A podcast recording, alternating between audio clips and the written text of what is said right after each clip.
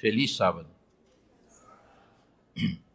Falei de manhã que o sábado para nós, povo do Advento, deve ser muito mais do que um simples dia de guarda. Deve ser muito mais do que uma marca denominacional. O sábado para nós é um dia de celebração. Aí você me fala, celebração do quê? Da única coisa que na realidade temos para celebrar, que é a salvação. Salvação completa, não é salvação parcial, não. Salvação completa em Cristo Jesus. Salvação de algo chamado condenação do pecado. Aquela espada de Damocles que estava ali em cima da nossa cabeça, não está mais. Só morre morte eterna quem quiser. Dessa condenação, aquela condenação que dizia: toda alma que pecar morrerá. Essa condenação para o crente que aceita o evangelho não existe mais. Paulo diz isso. Nenhuma condenação há para quem está em Cristo Jesus. Quero também dizer algo da, mais, da maior importância que eu costumo dizer antes de cada sermão que eu faça, independente do tema que eu esteja abordando. E no tema de hoje tem tudo a ver. Eu quero dizer a vocês que quer nós queiramos ou não, quer nós gostemos ou não, quer nós acreditemos ou não, Cristo Jesus vai voltar. E não basta apenas acreditar nisso, não. Não basta apenas crer que isso é verdade, não. Nós temos que gostar dessa ideia. Essa ideia tem que nos trazer conforto, tem que ser algo que soe de maneira muito agradável aos nossos ouvidos.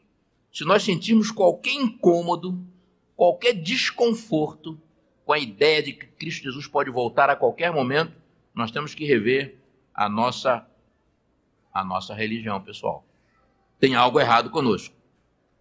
Então eu disse que nós não temos que só é, acreditar na volta de Jesus, nós temos que amar essa ideia e ao amar essa ideia nós temos que viver por ela. Você sabe o que é viver em função da volta de Jesus?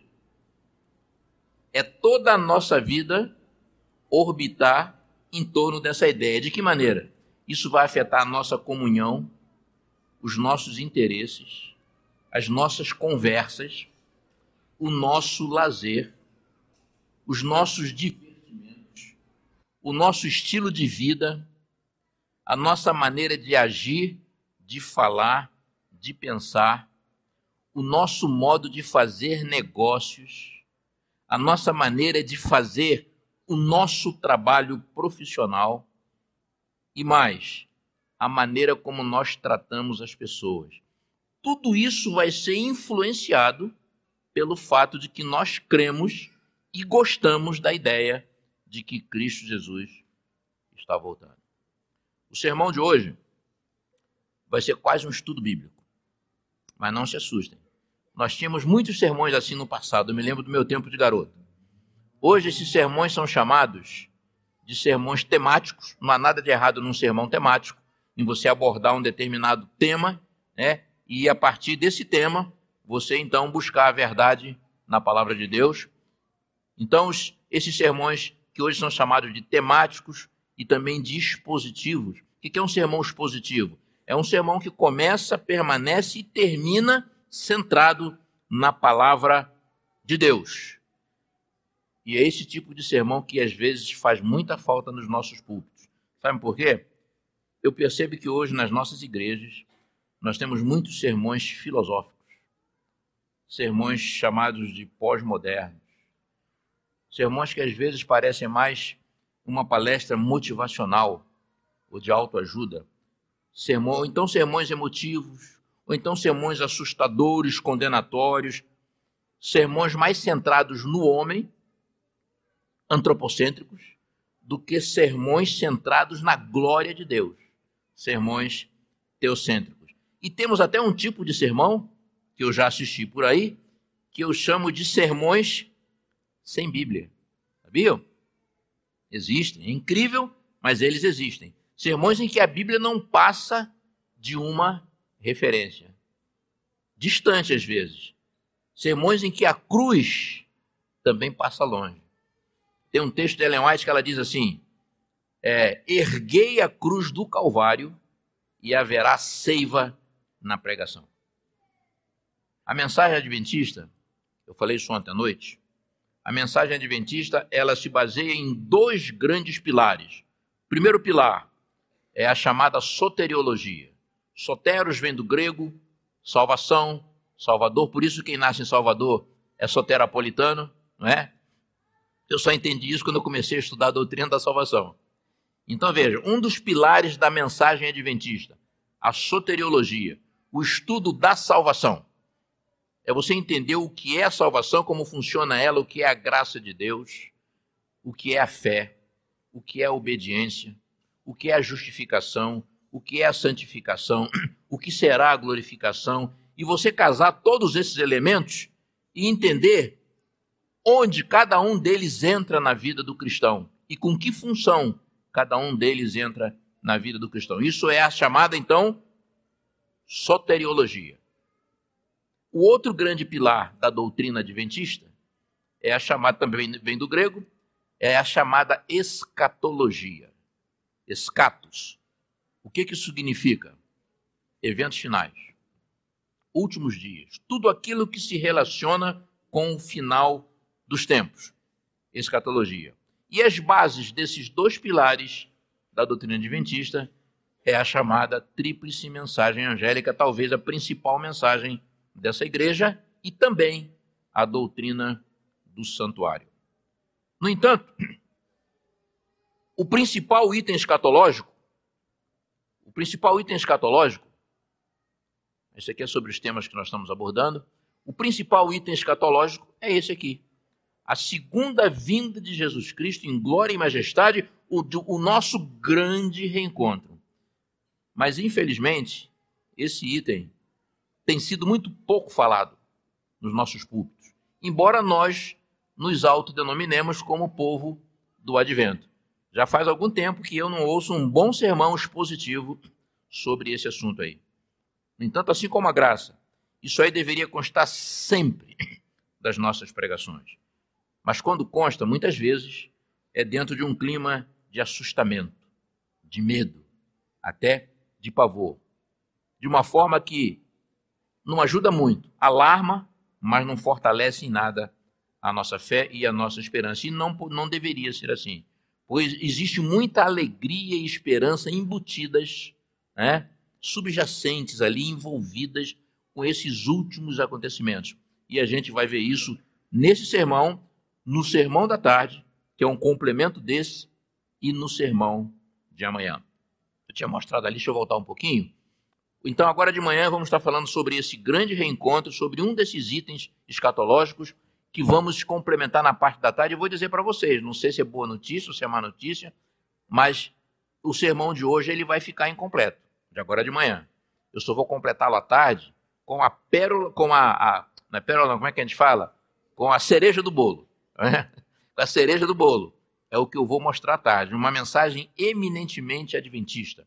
Não deixem de ver. Isso não tem nada a ver com denominacionalismo, não tem nada a ver com, com, com a gente querer fazer da mensagem adventista uma verdade inalcançável pelos nossos irmãos evangélicos, não. Muitos deles creem dessa forma, como eu vou mostrar agora, e da forma como eu vou mostrar à tarde. Mas às vezes nós nos esquecemos de coisas absolutamente confortadoras, como essas que nós vamos discutir hoje. E amanhã eu vou dizer para vocês quando Jesus vai voltar. Eu não, a Bíblia vai dizer. E não tem nada a ver com sinais. Às vezes a gente se assusta com sinal, ah, sinal disso, sinal daquilo, guerras, rumores de guerra, fomes, pestes em vários lugares. A gente está acostumado com isso. Mas sinais são sinais. Sinais apenas sinalizam que alguma coisa está para acontecer, alguma coisa muito séria, importante, transformadora está para acontecer. Mas o sinal não determina a volta de Jesus. Nós nos concentramos em pregar isso na nossa mensagem. O nosso breve Jesus voltará é muito centrado em sinais cataclísmicos, né? Mas sinais não determinam a volta de Jesus. Mas há na Bíblia alguns indicadores que são mais do que sinais. Eles dizem, eles indicam que quando isso acontecer, Jesus volta. Então, sermão de amanhã a gente vai encerrar essa parte escatológica da nossa série desse final de semana. Uh, esse tema, irmãos, da volta de Jesus, esse tema, ele, de certa forma, é a, no, é, é a nossa identidade. Porque antes de nós sermos guardadores, observadores do sábado, não vou nem chamar de guardadores, antes de nós sermos observadores do sétimo dia, nós somos adventistas. Somos adventistas. Mas a cristã adventista até que pensa que as cenas do Apocalipse, as cenas do Apocalipse e do juízo final, não fazem parte do Evangelho eterno. Pois vou dizer para vocês, elas são o próprio Evangelho eterno. Há quem ache que a ira de Deus, os juízos de Deus, não se harmonizam com o amor de Deus, com a graça de Deus. E não há nada mais enganoso do que isso. Isso é um grande erro. A gente precisa entender isso sem susto, sem medo. Em relação à volta de Jesus, e refletindo com sinceridade, o que, é que vocês sentem? No trabalho, na escola, em casa, na rua, no dia a dia, quando vocês pensam nela? Vocês sentem alegria? Eu, já, eu me pergunto isso todo dia.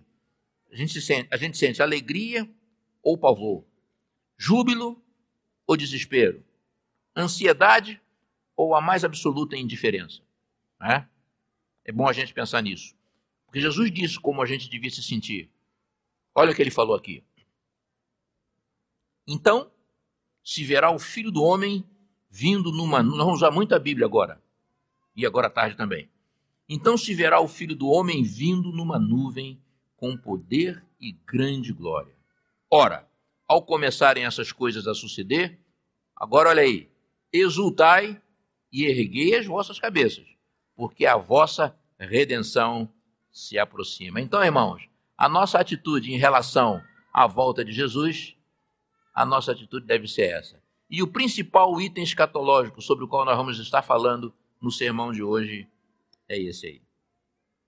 É a ressurreição.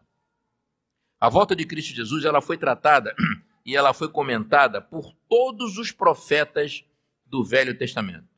Desde Enoque, o primeiro que profetizou a respeito disso, até Zacarias. Profetas grandes, ou chamados profetas grandes ou profetas pequenos, profetas canônicos que escreveram livros, profetas não canônicos que não escreveram livros. Né? No Novo Testamento, além do próprio Salvador, além dos quatro evangelhos, as epístolas de Paulo, de Pedro, de João, todos se ocuparam desse assunto. É, só no Novo Testamento nos é dito que existem mais de 300 citações a respeito da volta de Jesus. A volta de Jesus ela centraliza então todas as nossas esperanças de vida eterna. É por ela que nós cristãos suportamos ainda todo esse vale de lágrimas, sofrimento, dores, doenças, perdas, separações, tragédias diárias, morte, em que o nosso velho mundo se transformou. Às vezes a gente pensa aqui, Igreja Central de Maringá, Igreja de Moema, Igreja Central de Curitiba, daqui e dali, né? cheia de cristãos pós-modernos, confortavelmente assentados, né, com liberdade de culto, com liberdade de reunião, é, com oportunidade de ouvir a palavra de Deus. Mas esse não é o mundo real. O mundo real não é esse. O mundo real é um pouquinho diferente. Nós vivemos numa bolha. O mundo real é aquele mundo em que os, a simples suspeita de que alguém é cristão equivale a uma sentença de morte, e morte com muita atrocidade. Então, o nosso mundo é um mundo difícil. E sem a volta de Jesus, nada não faz, sabe? Não, não há nenhuma razão em suportar tudo isso. Sem a volta de Jesus, nada faz sentido. Para que serviriam, por exemplo, a beleza do plano da salvação? A morte substituta de Cristo Jesus, sobre a qual tantos teólogos é, se inclinam e debatem a graça maravilhosa de Deus, para que serviria? As doutrinas nas quais nós cremos, a fé, o perdão, a obediência, é, a, a própria palavra de Deus, a religião. Para que família, para que amigos, para que igreja, para que a própria vida? Se não conduzirem para aquilo que constitui a nossa mais bem-aventurada esperança, a segunda vinda de Cristo Jesus e a vida eterna. Como dizia Paulo, se as nossas expectativas. Olha o que Paulo chegou a dizer que se as nossas expectativas espirituais se resumem apenas a essa existência sofrida e penosa, a essa vida limitada, finita, acanhada, sabe o que ele diz que nós somos? Os mais miseráveis, os mais infelizes dentre todos os homens.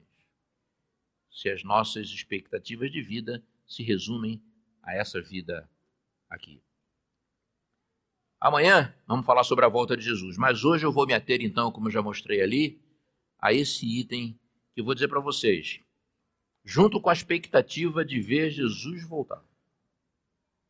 Esse aqui, para mim, é um dos maiores anseios da minha vida, da minha vida espiritual. E é uma questão genuína de fé, porque hoje em dia, parem para pensar, hoje em dia o nosso mundo está cada vez mais dominado pelo ateísmo, pelo agnosticismo, que é um tipo é, light, digamos assim, de ateísmo, pelo humanismo, pelo naturalismo, pelo evolucionismo, pela pós-modernidade, é, e por aquilo que a Bíblia chama lá em Colossenses filosofias, vãs sutilezas, rudimentos do mundo. É nesse cenário que nós vivemos. Que se você manifesta fé em coisas espirituais, em coisas como a ressurreição e a vida eterna, sabe o que, como, é, como é que isso soa para quem ouve você, ou para quem ouve a sua pregação? Soa como coisa retrógrada. Tem áreas de ficção. Parece folclore, atraso, como eu já ouvi, até mesmo coisas primitivas. Por quê? Porque hoje em dia é chique, hoje em dia é culto você ser incrédulo os grandes filósofos de ocasião que nós temos aí no mercado, todos eles são incrédulos. É bacana ser incrédulo. É inteligente, é culto. Você se debruçar sobre as coisas do espírito, né? não é, não parece ser uma coisa inteligente. 1 Coríntios 15, o capítulo da Bíblia por excelência, que trata da forma mais completa e importante sobre a ressurreição. Outro dia eu ouvi um sermão de um teólogo é, presbiteriano, que eu admiro muito, pastor Hernandes Dias Lopes, ele foi pregar sobre a ressurreição e ele abriu 1 Coríntios 15, leu lá seus 58 versículos pausadamente. Isso aí tomou quase meia hora. Quando ele acabou, ele fez, ele pensou dois ou três versículos ali, comentou dentro, né, dentro da exegese ali, da, da forma da, da coisa expositiva, fez oração e foi um dos mais belos sermões que eu já ouvi sobre a ressurreição. Paulo estava escrevendo à igreja de Corinto, capital de uma região chamada Caia, que ainda hoje fica ali próxima de Atenas. Então, Paulo estava escrevendo aos gregos. Os gregos criam na imortalidade da alma outro entendimento que graça no meio evangélico. Não é, não é que isso aí graça em, em meios espiritualistas, não. Graça no meio, cresce no meio evangélico, são os imortalistas, não é? Então, os gregos eram imortalistas. Eles criam na imortalidade da alma, mas não criam na ressurreição. Nós vamos fazer várias citações desse capítulo 15 aqui. Por quê? Porque o modo como nós adventistas cremos na ressurreição é baseado na nossa crença a respeito do estado do homem na morte. E agora eu vou lembrar para vocês, todos aqueles que passaram pelas classes batismais, pelos estudos de preparação para o batismo, ou que cursaram teologia, vão lembrar rapidamente, você está bem rapidamente, tá bom? Qual é a crença adventista a respeito do estado do homem na morte, em cima do que se baseia a nossa crença na ressurreição? Primeiro, nós cremos como igreja que quando o homem morre, se desfaz um casamento fantástico. Um casamento que ocorreu quando esse homem foi gerado e foi concebido. Um casamento entre a matéria e o espírito. Um casamento entre o corpo e o fôlego, que gerou então uma vida, uma pessoa, uma alma. Nós não temos alma. Nós entendemos como igreja que nós somos uma alma. Essa é uma das crenças adventistas. E quando esse casamento se desfaz pela morte de um dos cônjuges, pela morte do corpo, por exemplo, não é? Esse cônjuge que morreu, né, o corpo, a matéria, volta ao pó. O que é o pó? É uma simbologia de uma região de silêncio. Uma região de silêncio, como diz Salmos, uma região de esquecimento, como diz também o livro de Salmos. E o outro cônjuge desse casamento né, que é o espírito, o fôlego da vida, de alguma maneira que nós hoje não compreendemos, é dito que ele volta para Deus que o deu. O que mais que nós cremos? Que isso só ocorre uma vez na vida do ser humano. Poderá ocorrer mais de uma. Vamos entender à tarde que há pessoas que vão morrer três vezes. Vocês querem saber quem são essas pessoas? Venham na parte da tarde. Há quem vai morrer duas vezes, há quem vai morrer apenas uma vez e há quem não vai morrer. Ok? Então venham na parte da tarde. O que mais que nós cremos? Nós cremos que então que isso só ocorre uma única vez, de modo geral, na vida do homem. O homem descansa de todas as suas obras, Apocalipse 14. Cessam todos os seus pensamentos, Salmo 146. É como se ele estivesse num grande sono. Há mais de 50 versículos bíblicos que equiparam a morte a um sono. É um lugar onde não há recordação de nada. Salmo 6. Lá não há louvor. Salmo 88. O ser humano que morre nada sabe, nada sente, nada vê, não participa de mais nada no mundo dos vivos. Eclesiastes 9. Depois disso, à sua frente, ele só tem duas possibilidades: a ressurreição ou o juízo. Então, esse, essa é a crença adventista baseada na Bíblia a respeito do estado do homem da mor na morte. E é nesse, nessa crença que se baseia a nossa crença na ressurreição. É, a morte, que é chamada pela Bíblia de último inimigo a ser vencido, ainda nos persegue, ainda nos entristece, diariamente nos faz sofrer muito, enche a nossa vida de lágrimas e de saudade. Principalmente porque o homem não nasceu para morrer. Deus colocou a eternidade no coração do homem, o homem nasceu para viver. A fé cristã a respeito da ressurreição se baseia em duas declarações de impacto de Cristo Jesus. A primeira é essa aqui, ó. Disse-lhe Jesus: Eu sou a ressurreição e a vida. Quem crê em mim, ainda que morra, viverá. Essa é uma das mais doces declarações de todo o evangelho. Eu, quando leio esse texto assim de forma audível, eu me seguro porque me dá um nó na garganta. É muito doce. É muito doce isso aí que Jesus falou. E a outra declaração de impacto dele é, é essa daqui. Já num cenário apocalíptico, ele disse assim: Eu sou aquele que vive. Estive morto, mas agora estou vivo e para todo sempre. E tenho as chaves da morte e da sepultura. Esse texto aí, irmãos, quando Jesus disse ali que ele tem as chaves da morte e da sepultura, ele está nos dando fé na ressurreição. E quando ele afirma que ele está vivo para todo sempre, ele nos dá a esperança real de que nós poderemos viver para todo sempre, poderemos ter vida eterna. E Jesus não ficou só nas palavras. Pelo pouco que ficou registrado da obra de Cristo Jesus, e foi muito pouco, Jesus fez muito mais, disse muito mais, ensinou muito mais, fez muito mais milagres do que isso que está escrito, que ficou registrado para a gente. O apóstolo João fala isso. Né? Então vejam, mas a Bíblia registrou pelo menos três pessoas que Jesus ressuscitou: o filho da viúva de Naim, a filha de Jairo, líder da sinagoga, e o seu grande amigo Lázaro. No entanto, essas pessoas ressuscitaram e morreram de novo. Por quê? porque não ressuscitaram com chamados corpos incorruptíveis, imortais, glorificados. Esses ressuscitaram como morreram, como pessoas absolutamente iguais eles eram quando morreram. E voltaram então a morrer outra vez. Foi somente quando o próprio Jesus ressurgiu da morte que ele nos garantiu que nós podemos ressuscitar e que podemos viver para sempre. Olha o que diz o apóstolo Paulo aqui. Porque se cremos que Jesus morreu e ressuscitou, assim também aos que em Jesus dormem, Deus os tornará a trazer com ele. Esse processo de Jesus é, morrer, ser sepultado e renascer, isso tem a ver com a doutrina da salvação, que eu um dia ainda venho aqui estudar com vocês. É? É, é dito pela Bíblia, ensinado pela Bíblia, que quando Jesus morreu, nós morremos com ele. Isso é teológico. Quando Jesus foi sepultado, nós fomos sepultados com ele. Quando Jesus ressuscitou, nós ressuscitamos com ele. Nós, de certa forma, cumprimos todo esse percurso aí junto com Jesus.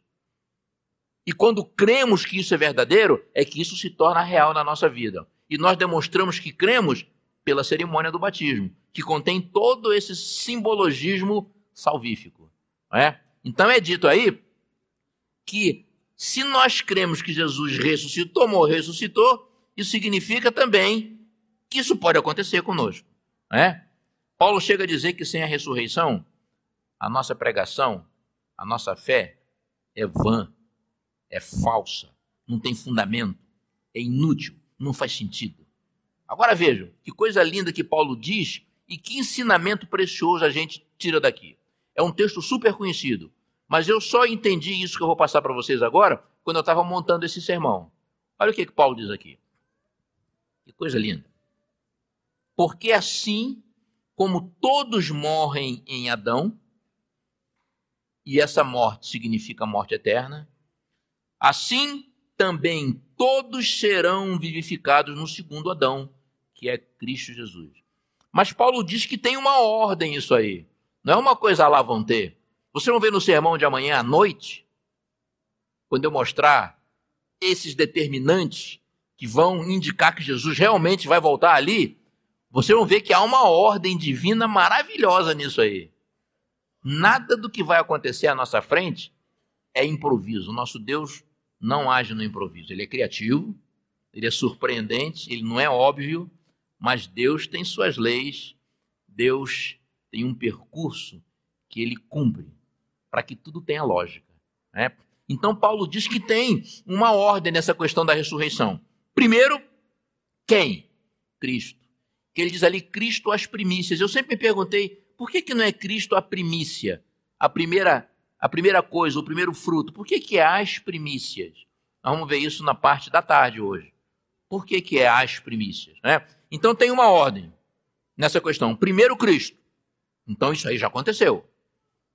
Primícia, as primícias dos que dormem. Mas tem um segundo. Quem é que vem em segundo lugar? Nós. Depois, os que são de Cristo na sua vinda. Lá na sua vinda. Então vejam, Paulo está falando aí do tempo do fim. Eu fiz questão de destacar e pontuar com esses indicadores 1 e 2 ali. Eu fiz questão de, de destacar que tem, então, essa ordem. Primeiro, a ressurreição de Cristo Jesus, as primícias dos que dormem, o primeiro fruto. E depois, os que são de Cristo Jesus, o segundo fruto, na sua vinda. Sabe o que, que isso significa? Significa o seguinte: que o processo da vinda de Cristo Jesus e de vida eterna já começou, é irreversível. Não tem como não acontecer. Já começou. Começou quando? Quando ele ressuscitou. Então, quando Jesus ressuscitou, começou esse processo irreversível no qual nós, crentes do advento, cremos e que nós pregamos, e eu espero que nós gostemos dessa ideia. É? Esse processo já começou. Começou quando Cristo ressuscitou. E foi isso que marcou o começo da eternidade, na qual nós já estamos biblicamente vivendo. Se iniciou então quando? Quando Jesus ressuscitou. Nós já estamos inseridos nos momentos finais da história desse mundo. Eu fiquei muito emocionado quando eu tirei essa reflexão desse texto aí. Né? Agora veja, a Bíblia fala de mais de uma ressurreição. Duas delas são bem conhecidas, são chamadas ressurreições gerais. E, de certo modo, com poucas diferenças, elas são aceitas pela maioria do mundo cristão, do mundo evangélico. A primeira delas é essa sobre a qual nós já estamos falando. É a chamada primeira grande ressurreição geral, que a Bíblia identifica como sendo a ressurreição dos justos, a ressurreição daqueles que vão se salvar. Né? Vamos ver mais alguns detalhes sobre ela. Rapidamente. No momento, num abrir e fechar de olhos, ante a última trombeta. Olha aí. Quando é que vai ocorrer essa primeira ressurreição geral dos justos? Quando? Na última trombeta, na chamada sétima trombeta, que é aquela trombeta que simbolicamente vai soar quando Jesus já estiver visível nas nuvens do céu, descendo. É a trombeta que anuncia para o mundo a volta de Jesus. Então vejam, localizamos essa ressurreição no tempo. Quando é que ela vai acontecer? Ao soar da última trombeta, a trombeta soará e aí os mortos ressuscitarão incorruptíveis. O que é um corpo incorruptível? É um corpo que ressuscitou e não vai mais morrer, não vai apodrecer, não vai se corromper. Por quê? Porque ele já vem glorificado. Então, está dizendo aí que os mortos dessa primeira ressurreição vêm incorruptíveis e nós seremos transformados. Nós quem? É? Isso é muito bonitinho. Paulo está se incluindo aí. Por quê? Porque Paulo achava que Jesus vinha nos dias dele. Não só Paulo. Se você for para o Éden, Adão também achava isso. Eva também achava isso. Como é que você, como é que você sabe? Dá para dá, dá você inferir isso. Quando Caim nasceu, Eva, que era compositora, ela fez um cântico. E o cântico começava assim: Alcancei do Senhor um varão, um homem. Porque tinha sido dito a ela pelo próprio Deus, tinha sido dito à serpente, ela ouviu, é, que um descendente dela viria para esmagar a cabeça da serpente e resolver o problema do pecado. E quando Caim nasceu, eu tenho certeza que Eva, toda a sua beleza, ela identificou em Caim esse descendente. Mas não era. Tanto que quando Abel nasceu, ela já não falou nada. Ela já não cantou. Mas eu tenho certeza que Adão devia esperar esse descendente para os dias dele. Todos os patriarcas devem ter pensado a mesma coisa. Os apóstolos, e é por isso que Paulo diz: nós ele se achava. Né? Ele achava que nos dias dele Jesus voltaria. Os nossos pioneiros da mensagem adventista, todos pensavam a mesma coisa. Achavam que Jesus viria nos dias dele. E vamos ser sinceros, todos nós pensamos a mesma coisa. Eu estou com 70 anos, mas ainda tenho a pontinha de esperança de que eu não passe pela morte e que consiga ver Jesus voltar sem passar pela morte. Por que não? Né? 70 anos hoje ao contrário do que disse, do que disse Moisés, lá no salmo que ele escreveu, né? 70 anos já não é mais hoje um limite fatal. Antigamente diziam que a vida começava aos 40, estou com 70, eu acho que estou começando, porque o meu vigor é juvenil. A minha vontade interna de fazer coisas é, é, é juvenil. O corpo não ajuda muito. Por fora, eu costumo dizer, eu estou velhinho, estou acabadinho, mas o meu, a minha mente é inquieta. A minha mente é, é, ela é instigante como a mente de qualquer universitário que esteja aqui. Essa foi uma bênção que Deus me deu. Então eu posso, eu, eu posso achar, sinceramente, que Jesus vai voltar nos meus dias. Aí Paulo falou ali, é, e nós seremos transformados. Seremos transformados, então cumprir-se a palavra que está escrita: tragada foi a morte na vitória. Olha esse outro texto maravilhoso aqui. Porquanto, sobre essa primeira ressurreição, Porquanto o Senhor mesmo, dada a sua palavra de ordem, ouvida a voz do arcanjo, essa voz do arcanjo aqui é a voz do Senhor Jesus. No céu, pelo menos pela Bíblia, nós entendemos que só existe um arcanjo. Não existem os arcanjos. Existe, existe o arcanjo. Ao contrário dos anjos, dos serafins e dos querubins, na realidade no céu só existe um arcanjo. E é pela voz desse arcanjo, ressoada a trombeta de Deus, que nós já vimos que é a última e a sétima, descerá dos céus e os mortos em Cristo ressuscitarão primeiro. Depois, olha o nós aí de novo. Depois nós, nós quem? Os que ficarmos vivos. Viu como ele achava que ele não ia morrer? Os que ficarmos vivos seremos arrebatados, juntamente com eles entre as nuvens para o encontro do Senhor nos ares, e assim estaremos para sempre com o Senhor. E olha esse texto aqui maravilhoso. Bem-aventurado, feliz e santo é aquele que tem parte na primeira ressurreição. Sobre estes não tem poder a segunda morte, mas serão sacerdotes de Deus e de Cristo e reinarão com eles mil anos. Então, por esse texto aí, por esses textos, nós entendemos claramente. A primeira ressurreição ocorre por ordem de Jesus Cristo, o arcanjo, ao soar da sétima trombeta, a última trombeta. Portanto, com Jesus já visível nas nuvens do céu. E antes do milênio, porque essa turma toda vai passar mil anos com Cristo no céu. Quem é que vem nessa ressurreição, Mário? Vem os salvos, os chamados justos, os remidos de todas as épocas. E não pensem que é pouca gente, não. São bilhões de pessoas. Nós nos acostumamos a raciocinar com o, o pouquinho de. É, remanescente é sempre um pouquinho, mas não é. Remanescente é a parte que fica quando uma parte foi tirada. No céu, por exemplo, o remanescente que ficou com Deus foi a maior parte. Então nós nos acostumamos com essa coisa de falar é um povozinho pequenininho, remanescente. Nós esquecemos que quando Deus chamou Abraão, ele falou de uma multidão numerosa como as estrelas do céu, numerosa como a areia do mar, incontável. Então não, não, não se enganem, não se iludam. A multidão de salvos vai ser. Eu, sou, eu tenho, inclusive, uma teoria pessoal. Eu acho que Deus, o grande criador e mantenedor do universo, eu creio que ele não vai perder essa batalha para Satanás nem quantitativa e nem qualitativamente. Qualitativamente, com certeza, não vai, mas quantitativamente eu acho que ele também não vai perder.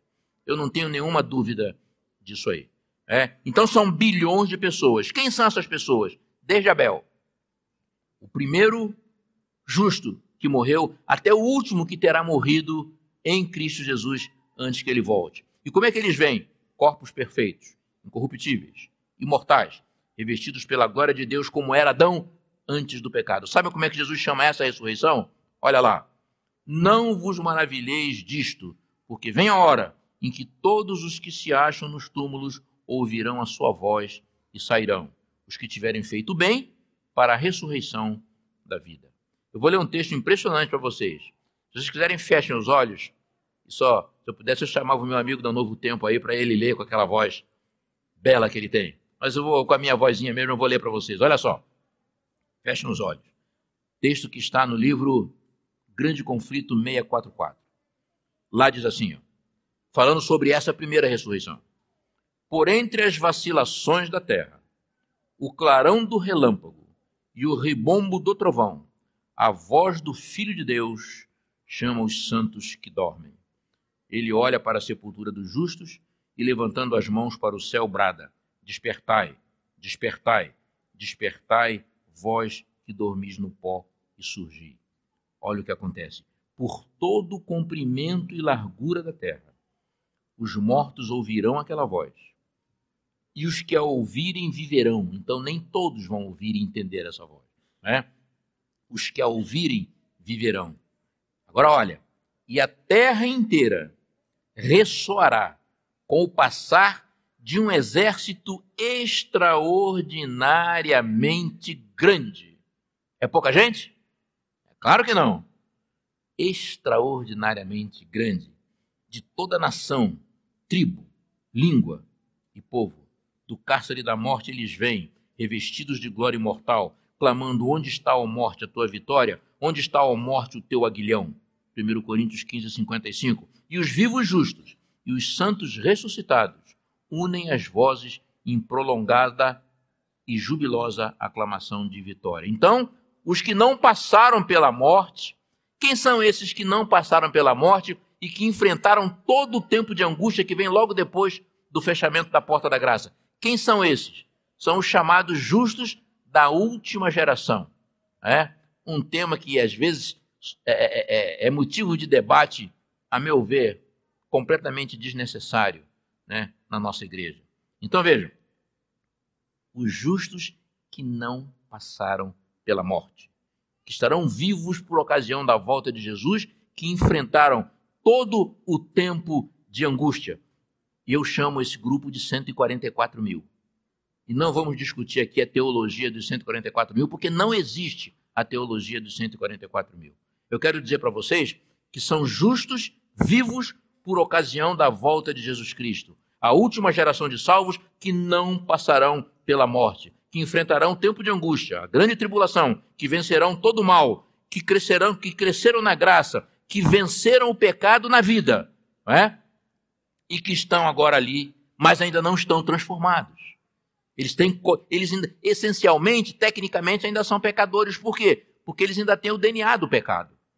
Eles ainda têm a célula é, que é, quando nós nascemos, nós nascemos num estado que os teólogos chamam de depravação total. Então a célula deles ainda é depravada.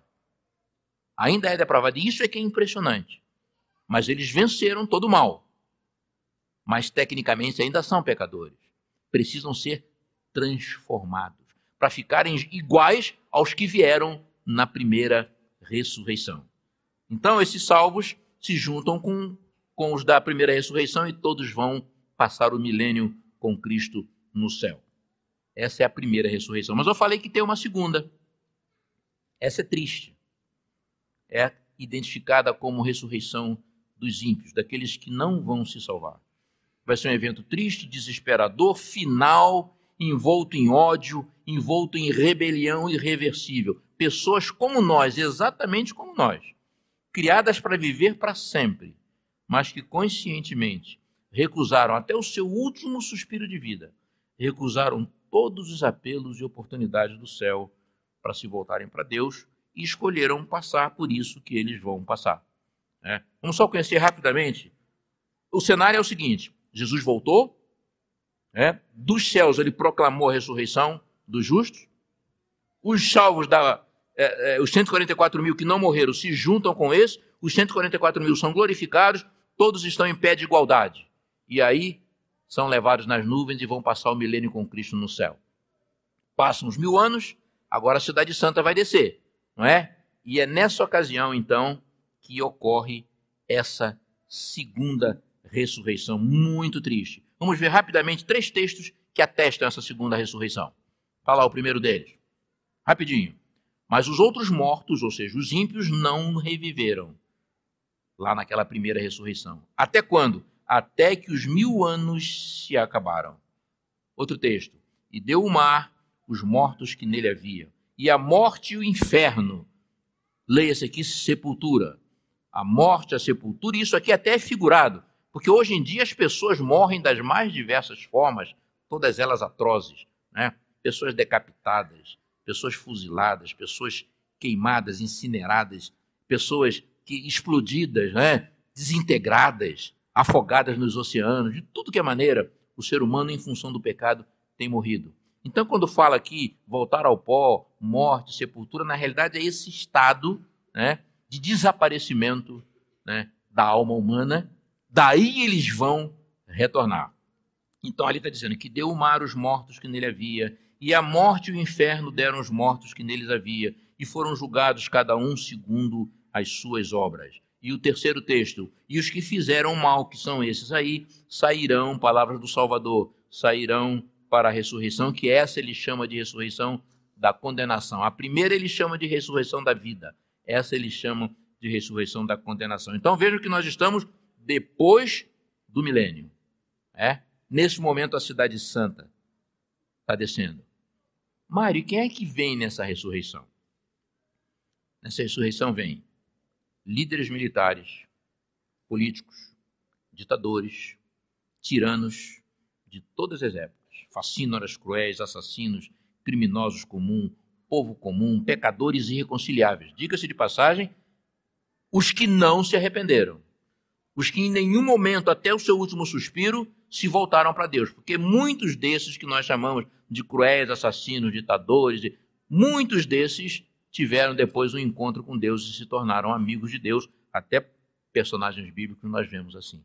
Né? Então, mas daqueles irreconciliáveis, né, virão nessa segunda ressurreição e são bilhões de pessoas também. Atacam a cidade santa, que desce com Deus, né, com os remidos, né, então Deus é levado a executar a sua estranha obra. É como Isaías chama. Por que estranha? Deus vai estar destruindo para sempre pessoas que ele criou para viver para sempre. Não é estranho isso? É muito estranho. E isso muitas vezes é difícil de entrar na nossa cabeça. Existe até um, um entendimento aí doutrinário chamado de universalismo, né? É, e que prega isso, que Deus é bonzinho e que no final ele vai perdoar a todos, até mesmo a Lúcifer. Né? Nós temos que compreender bem isso aí. A ira de Deus tem o seu lugar e tem a sua razão. Que muitas vezes nós hoje não compreendemos. Vamos compreender isso, eu acho que só no milênio, com corpos transformados, com mentes glorificadas, é que nós vamos entender. Resumindo o sermão de hoje, eu vou pedir para o meu amigo Paulo, Balda, eh, Paulo Henrique Baldassi já ir para o piano. É, eu falei ali, eu falei ali em a Cidade Santa descer. Né?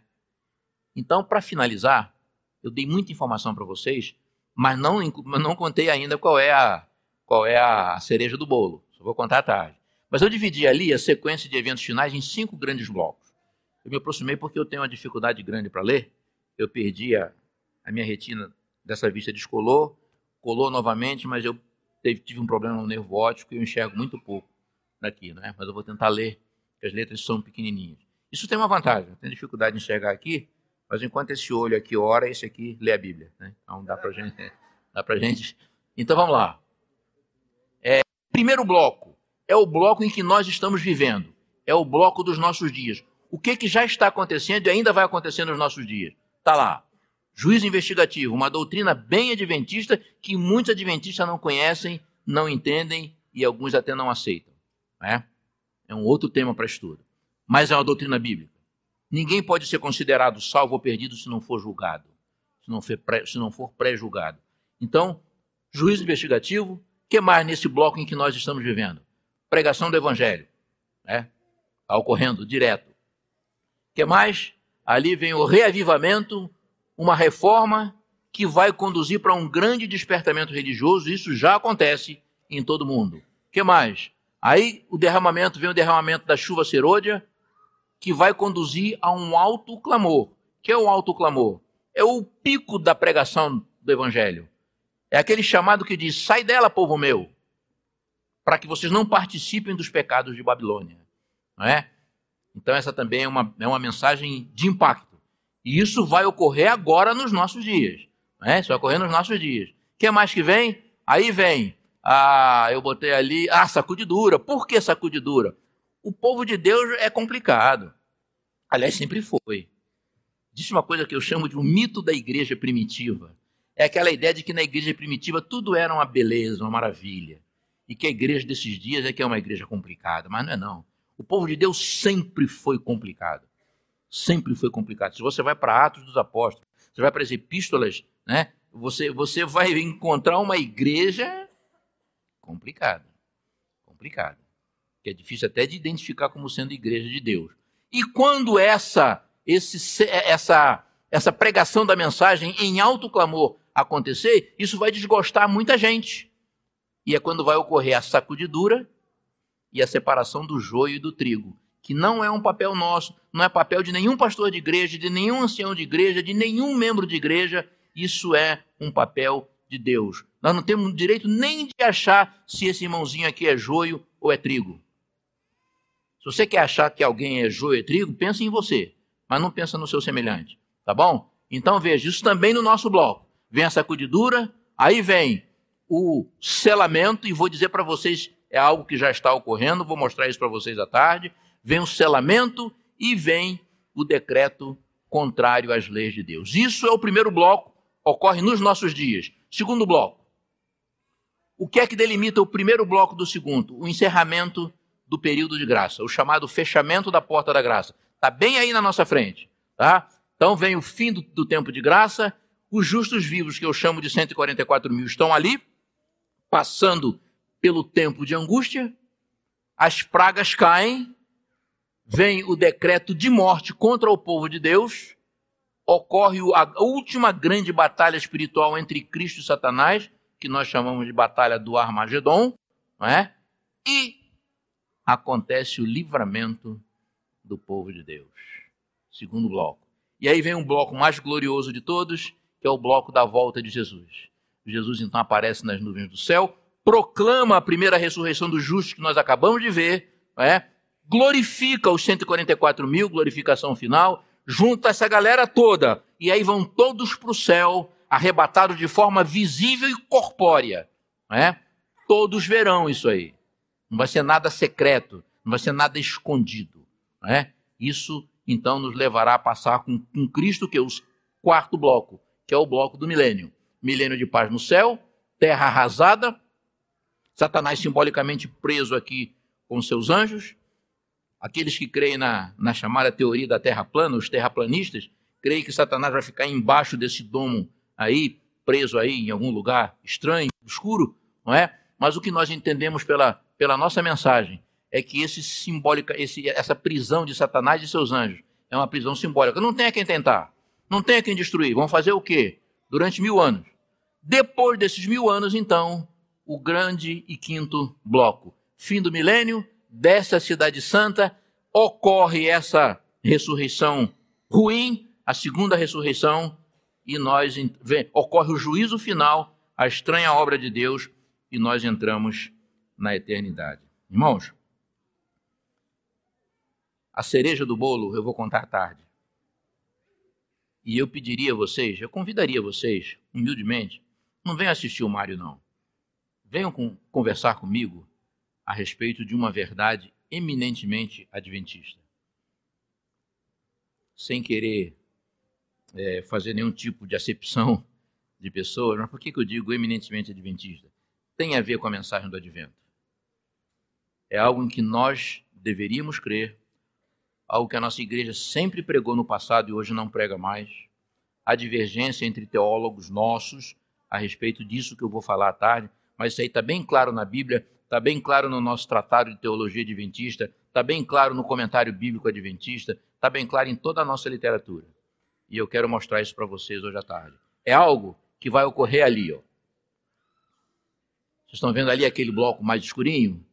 É o bloco que está logo aí na nossa frente, logo após o fechamento da porta da graça. É o segundo bloco. Nesse bloco aí vai acontecer algo extraordinário absolutamente extraordinário. E eu pediria a vocês que não perdessem é, a programação da tarde. Eu, eu, eu, digo que o pastor Wilson Paroski, ele num dos seus vídeos, ele, ele, ele disse que quando nós comemos e vamos fazer digestão, o nosso sistema digestivo puxa sangue do cérebro para auxiliar na digestão e o cérebro fica bem mortinho, né? sonolento, dá aquela vontade de guardar o sábado ali, né? ficar quietinho, que não é errado, a guarda do sábado tem essa parte física, do descanso físico, porque se vocês pararem para pensar, toda a carga da semana deságua no sábado. E é o dia em que nós mais trabalhamos, embora nós digamos que não é para trabalhar, mas nós trabalhamos para Deus no sábado. Não é? Então vejam, vocês vão comer, vão sentir essa sonolência, mas da mesma forma, alguma coisa vai falar aqui, ó, atrás dessa placa craniana aqui, chamada lóbulo central, célula do pensamento, alguma coisa vai dizer, vai lá à tarde. É, pelo menos hoje. Sei que você não gosta de JA, não gosta de sair sábado à tarde, mas vai lá à tarde, dá uma passadinha lá. Se você sentir esse apelo interno, não tenha dúvida, é o Espírito de Deus falando com você. E aí meu conselho para você, não resista. Não resista, venha. Mas se você não sentir esse apelo, ok, faça o que você quiser. Mas se não, venha e venha preparado. Traga um lanchinho, traga um lencinho, porque vai ser pura emoção. Vai ser pura emoção. Você vai chorar não de medo, você vai chorar de alegria, de conforto espiritual. Eu vou pedir, eu pedi o meu amigo hoje, deu uma missão difícil para o Paulo Henrique. Né? Eu falei, Paulo, quero um, quero que você faça um arranjo aí especial daquela música linda que todos vocês conhecem, fazia parte do cantor cristão Inário Batista, acho que ainda faz parte do novinário deles, Jerusalém, Cidade Santa. Vamos imaginar essa cena, a Cidade Santa descendo enquanto o Paulo toca, em seguida nós oramos. Não sai ninguém agora não, tá bom? A lasanha vegetariana que vocês estão guardando em casa, ela não vai estragar, bom? Vamos lá, Paulo.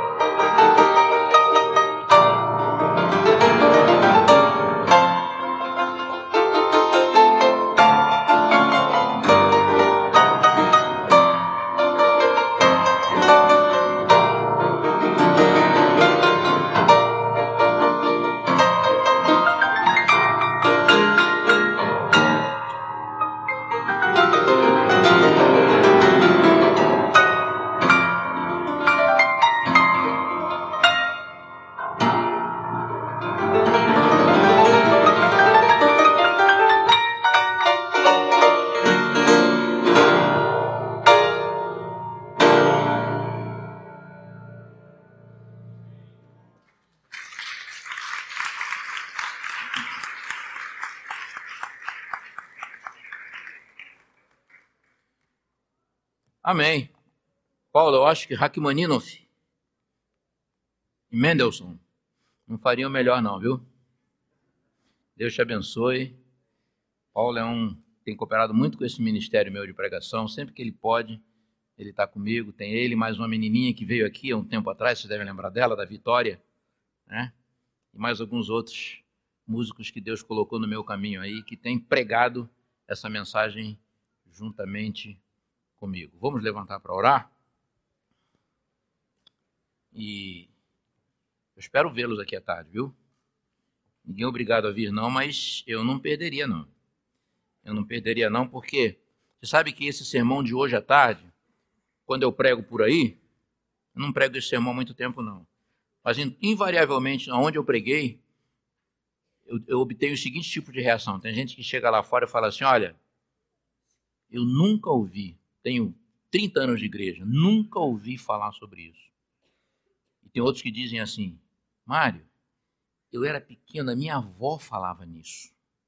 Minha avó falava nisso, mas depois nunca mais eu ouvi a igreja falar. Então venham tarde. Tá bom? E amanhã a gente então encerra, quando então nós vamos descobrir os determinantes bíblicos para a volta de Jesus. Que o Senhor nos abençoe e nos guarde. Que o Senhor faça resplandecer o seu rosto sobre nós e tenha misericórdia de nós. Que o Senhor sobre nós levante o seu rosto e nos dê a paz.